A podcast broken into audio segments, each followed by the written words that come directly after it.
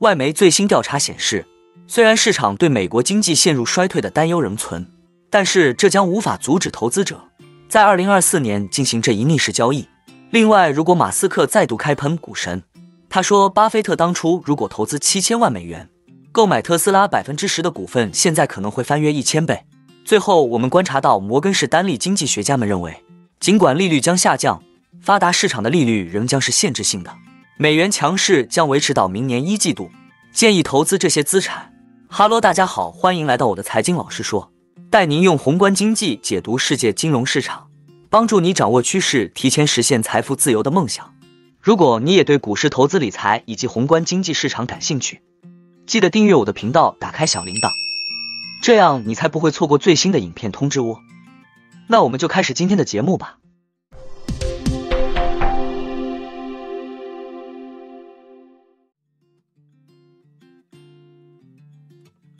根据最新的外媒市场实时脉动调查。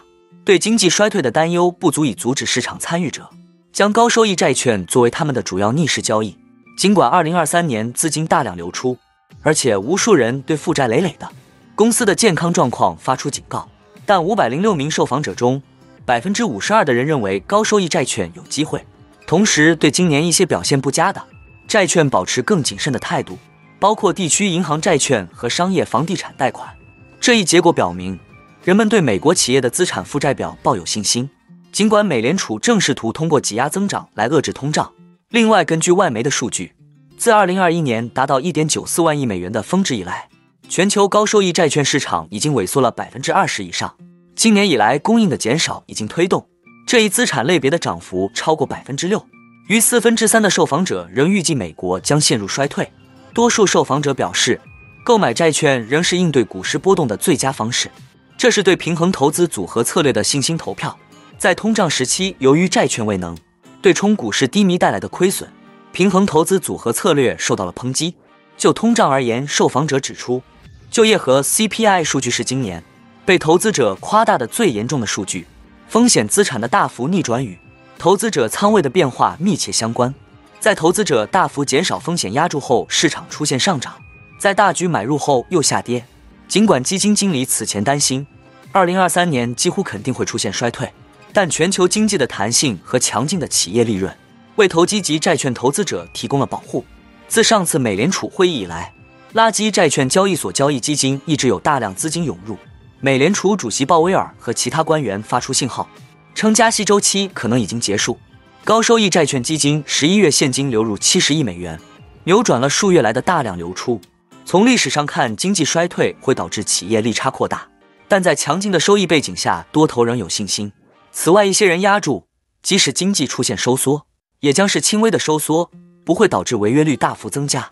由于垃圾及信贷的财务状况稳健，杠杆率较低，使他们能够更好地应对潜在的经济低迷。高收益债券市场的收益率和价格亮起绿灯，在下一次经济衰退中，违约率可能达到百分之四的峰值。数据显示，美国将经历一段时间更短程度、更浅的衰退。目前高收益债券市场的质量比以往任何时候都要好。特斯拉和 SpaceX 的首席执行官马斯克表示，股神巴菲特应该在特斯拉的市值还微不足道的时候就投资它。马斯克在周末的一篇帖子中说：“这实在太糟糕了。”他没有投资特斯拉，当时特斯拉的市值只有今天的百分之零点一。马斯克还是 SpaceX 的所有者。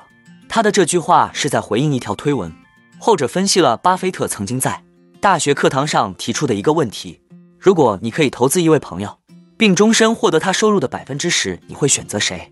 马斯克的帖子暗示，考虑到特斯拉上周五收盘时的市值为六千八百二十亿美元，巴菲特的伯克希尔哈撒韦公司本可以在特斯拉价值不到七亿美元时买入该公司的股票。如果巴菲特当初投资七千万美元购买特斯拉百分之十的股份，在没有股权稀释的情况下，现在这些股份的价值将达到七百亿美元，约为当初的一千倍。马斯克此前曾表示，伯克希尔曾有机会在二零零八年底以不到两亿美元的价格收购特斯拉的股份。两年后，这家汽车制造商上市时的估值约为二十亿美元，其市值更是在二零二一年十一月达到超过一点二万亿美元的峰值。然而，巴菲特和他的团队并没有选择特斯拉，而是在2008年向中国电动汽车制造商比亚迪投资了2.32亿美元。到2021年初，这一赌注的价值激增至70多亿美元。近几个月来，伯克希尔已经兑现了超过十亿美元的利润。即使伯克希尔没有投资比亚迪，也很难想象巴菲特会把赌注压在马斯克身上。这位著名的投资者看重价值、可预测性和盈利能力。马斯克曾多次表示，特斯拉曾多次处于破产的边缘。尽管如此，巴菲特还是称赞马斯克没有被福特和通用汽车等行业巨头碾压，并努力解决了一些世界上最棘手的问题。对于马斯克，他直截了当地说，他不是巴菲特的忠实粉丝，并认为他的资本配置工作很无聊。不过，考虑到马斯克多次评论巴菲特因没有压住特斯拉而错失良机，或许这也暗示他很欢迎收到这位伯克希尔首席执行官的支持。摩根士丹利首席全球经济学家塞斯卡彭特领导的经济学家们预计，二零二四年发达市场的 GDP 增长将低于趋势。新兴市场的增长前景则好坏参半。他们认为，过去两年的限制性货币政策在2024年将继续对全球经济周期施加压力。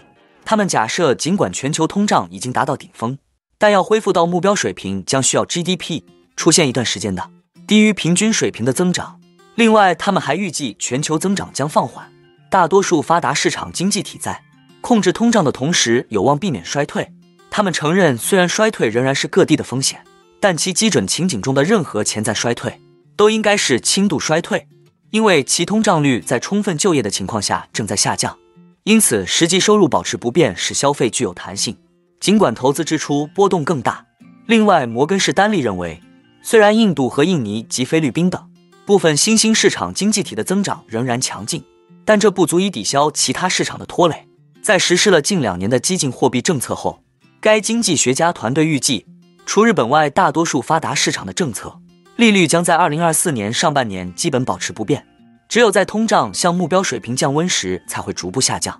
因此，尽管货币政策将开始放松，但即使到二零二四年底，发达市场的政策利率仍将是限制性的。经济放缓和政策宽松将为美国、欧洲、英国和美元集团的收益率走低奠定基础，收益率曲线将趋于陡峭。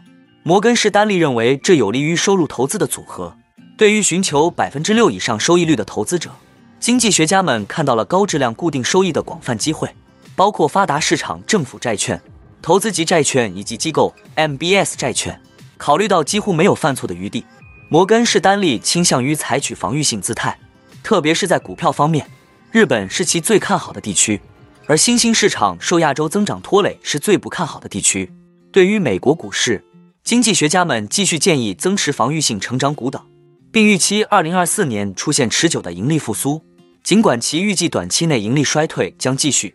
与此同时，摩根士丹利预计欧洲股票盈利将在明年第一季度见底，但任何复苏都可能是 L 型的。